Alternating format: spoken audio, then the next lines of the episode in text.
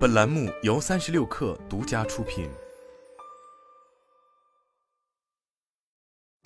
本文来自三十六氪，作者张一驰。联想集团发布了二零二二二零二三财年第一季度财报，财报显示，该季营收近一千一百二十亿人民币，净利润三十四亿人民币，同比增长百分之十一。联想集团董事长兼 CEO 杨元庆在内部信中介绍，联想集团战略方向上对 PC 之外业务多年投资，成效明显。上季度个人电脑以外业务的营业额在集团整体的占比超过百分之三十七，达到历史最高水平。这标志着联想在从个人电脑为核心的设备厂商，向智能化产品和解决方案提供商转型的过程中，跨越了一个新的里程碑。杨元庆表示，在当前外部存在更大挑战和更多不确定性的环境下，这样稳健的业绩尤为难得，值得我们自豪。